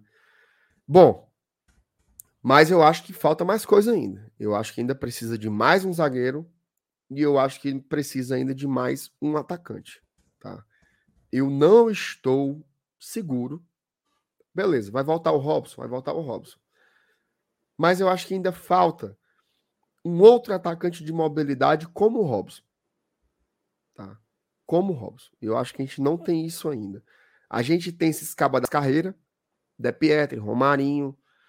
A gente tem o Torres que não tá funcionando, cara. O Torres não tá funcionando, certo? Então eu ainda traria mais um atacante como o Robson, que é um cara que não é um atacante de referência, mas ele também não é velocista. Ele é um cara de mobilidade, brigador, sai da área, desarma, volta para a área, finaliza, tem muita raça, muita entrega. Esse cara aí, bicho, era o Luceiro. Lá atrás. É. Era Do o Luceiro né? lá atrás. Tava tudo certo com o Fortaleza, mas a gente acabou tendo um, uma reviravolta na negociação e ele foi lá pro Colo-Colo. Achei que foi pouco porque levou fumo, né? É. Levou fumo na, na Libertadores. O, o, o Luceiro foi eliminado pela gente. Mas eu traria mais um ainda. Tá? Então, uhum. mais um atacante, mais um zagueiro e traria um goleiro. A turma tá falando aqui de meia. Tá? Bom, veio o Otero, né? Então você tem o Lucas Lima, tem o Otero e tem o Vargas. Inclusive, só um detalhe, tá? Eu não achei que o Vargas fez uma partida ruim ontem, não. Inclusive, é, o Vargas foi um do, das. Tipo assim, é até difícil dizer isso assim. Aquele uhum. jogo contra o Estudiantes foi tão ruim, tão ruim, tão ruim, sob todos os aspectos, que o Vargas conseguiu se destacar positivamente. Ele e o Ronald, que entraram no segundo tempo. Não sei se é pela entrega, não sei se é pela raça, por não deixar. Eita, estão jogando praga. Por não deixar o, o, a derrota se, se ali na sua cara de uma forma passiva, mas eles foram assim. O problema do Vargas, assim, cara, é porque ele é um cara tecnicamente é muito complicado, né? Assim, um domínio. Um, um... Ele, ele joga feio. Joga feio. Jogador que joga feio. Acaba cai. Vive escorregando. Eu não sei que diabo é isso que ele vive escorregando. Mas se você tirar esse abuso que, que a gente tem tem dele costumeiramente como torcedor, ele fez um bom jogo. Ele fez um bom jogo e merecia demais ter dado aquela pré-assistência, porque seria o gol do Fortaleza, né? E o que eu tô falando não é no escuro, não. É tanto que o Vargas foi aplaudido. Né? Quando foi trocado ali na, no, no segundo tempo. Mas assim, eu tô achando, tá? Que esse cara pro meio campo é o Otero. Não sei se. Até vi o Yuri falando hoje no Instagram, lá do Razão Tricolor, que talvez viesse mais um meia. Tá?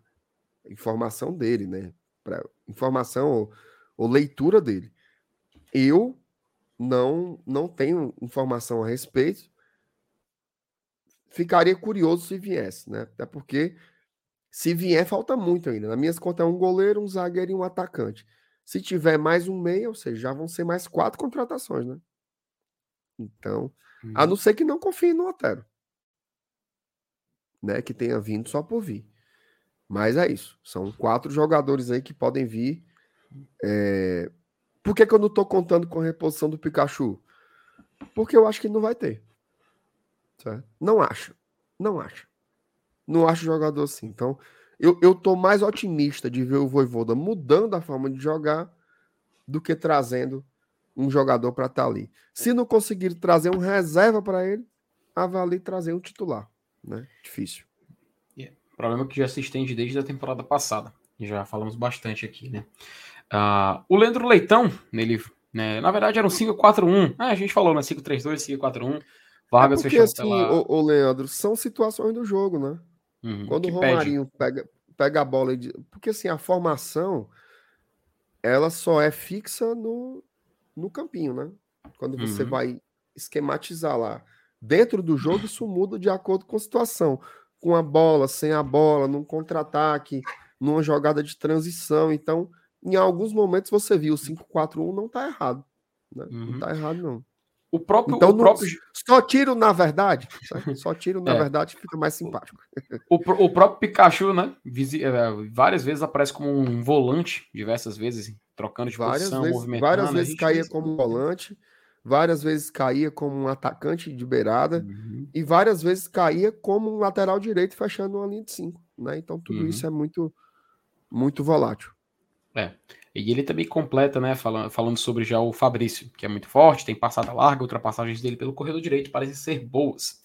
O Eli Aguiar, ele fala que ele prefere um goleiro, um meia, um ala e colocar o David da hora para jogar, que é algo que a gente realmente está fazendo com alguns jogadores. O Abraão, por exemplo, a gente até não falou muito dele, mas está se começando a ganhar um pouco de experiência e assim, está fazendo apresentações bacanas. Tem até um lance do jogo de ontem que achei muito interessante, que ele escorregou em campo, né? Ele acabou escorregando na hora de tentar marcar o ataque do Palmeiras ali pela ponta esquerda do Palmeiras, lateral direita do Fortaleza, e mesmo com o escorregão, ele deu um pique que ele ainda alcançou. O jogador do Palmeiras, o Benevenuto, veio do outro lado, mas ele ainda assim seguiu e conseguiu alcançar. Então é bom a gente ter um zagueiro jovem, um zagueiro que tem muito físico, que tem uma explosão e que ele pode conseguir alcançar um adversário. Até mesmo quando ele erra, ele consegue consertar a tempo de tentar ir atrás. Então, muito bacana também a gente lembrar do Abraão, tá? Mas entenda aí o LH pedindo oportunidade para o David. O Everson até pergunta como ficaria o time com as novas peças, e assim, eu acho que é algo que a gente vai ver gradativamente, né, Marcenato? A gente vai ver acontecendo. Durante os jogos, vamos ver quais, quais serão as escolhas do, do Voivoda. Fico muito curioso para ver onde ele quer testar o Fabrício, Fabrício Baiano, até porque a gente viu é, a movimentação dele, onde ele joga. Então é interessante a gente ver qual será. E eu acho que, pelo menos respondendo o Everson, vai ser interessante a gente ver já no andamento das partidas que vão ter pela frente. E o Rony Lemos. Oh, só, só, um, só um, um parêntese sobre isso, tá? Às vezes, quando, quando chegam contratações assim, a turma quer que você monte um time e é como se partisse do pressuposto de que todos vão ser titulares, né? Eu não acho isso, tá? Inclusive, eu acho que desse. Por quê? O, que, é, o lance? O que é o lance de você reforçar o time na janela? Muitas vezes não é trazer o cara para ser o titular, porque eu acho que o time titular do Fortaleza é bom, tá? Mas é você ter um cara no banco. Por exemplo, a gente jogou o jogo de ida contra os Estudiantes, você olhava para o banco, tava Vargas, De Pietri, Torres, então, assim, é muito puxado, né? É muito puxado. Então, você olhar para o banco de reservas, ter o Otero, o Sacha, o Fabrício, né? Já muda, já muda a cara. Sinceramente, desses que vieram, quem eu acho que vai ser, quem eu acho que vai ganhar a vaga de cara vai ser o zagueiro Brits e o Thiago uhum. Galhardo. Tá? O zagueiro Brits e o Thiago Galhardo. Para mim, o Sacha vai ser composição de elenco que vai brigar pela vaga. O Fabrício vai ser composição de elenco e o Otero também vai ser composição de elenco. Então, não é porque veio cinco jogadores que esses cinco vão ser vão estar lá no uhum. nosso campinho dos 11 titulares. Mas já uhum. qualifica muito, né? É. E o Rony Lemos aí na, na sua última mensagem, é, falando que o ataque a gente precisaria de mais um velocista de qualidade, assim, com a qualidade do Moisés, e um 9. Bom, como já citamos, um, um jogador para o ataque já está entre os contratados, que é o Galhardo, né? Mas não vamos ver como é que vai ser a movimentação de mercado, ver se é de escolha do nosso treinador ter mais um camisa 9 ou um atacante velocista ali de lado. MR, a gente combinou aqui para não estender muito, até porque estamos aqui muito cansados. Você, por exemplo, chegou de viagem, já foi logo para o jogo, já veio aqui para gravar live e a gente está aqui fazendo já aqui há mais de uma hora e meia. Acho que, acho que a gente conseguiu arrematar um pouco do que aconteceu no jogo de ontem, algumas notícias que saíram hoje, nova contratação do Fortaleza. E queria perguntar se você quer acrescentar mais alguma coisa aqui no nosso papo da live de hoje. Não, só pedir para a galera deixar a curtida, tá? Deixa Boa. o like aí. É, quem não for inscrito no GT ainda, inscreva-se. Lembrando que amanhã à noite tem pré-jogo, né? Pré-jogo uhum. do Clássico Rei aí. Fortaleza e Ceará. Jogo complicadíssimo pela Copa do Brasil. Quem não comprou ingresso ainda compre, tá? Já tá vendendo ingressos aí nas lojas do Leão. A gente só tem 30% dos ingressos, então deve voar, viu? Compre aí, vá ao estádio, vamos empurrar o Fortaleza para essa classificação, beleza? No mais é isso. Prazer revê-los, né? E só um detalhe, tá? O, a, a, a, gente bateu a marca de 29 mil inscritos, então agora já é a corrida rumo aos 30 mil, tá? Então já fica o convite. Já fica o convite aí para você que ainda não é inscrito no GT, se inscrever no nosso canal. Não tem nenhum trabalho, você só vai ali no botão ali inscrever-se e você já ajuda demais o trabalho da gente aqui, tá? Amigos do chat, galera que está acompanhando, Márcio Renato, muito obrigado pela companhia de vocês hoje. Muito obrigado por todo o superchat, pelas mensagens, pelo like. Agradecemos demais a presença de vocês. Amanhã, como a MR disse, tem mais conteúdo do GT. Teremos aqui a live pré-jogo já para o Clássico Rei da próxima quarta-feira, valendo vaga e 3,9 milhões de reais, tá? Detalhezinho que faltando falar na live de hoje. Quase 4 Paula. milhões é o que vale o jogo de quarta-feira. Então, agradecemos demais a presença de vocês aqui hoje. Fique à vontade. Não assistiu a live toda? Rebobina, vê do começo, que tá valendo igual. Então, galera, um abraço a todos e até mais. Tamo junto.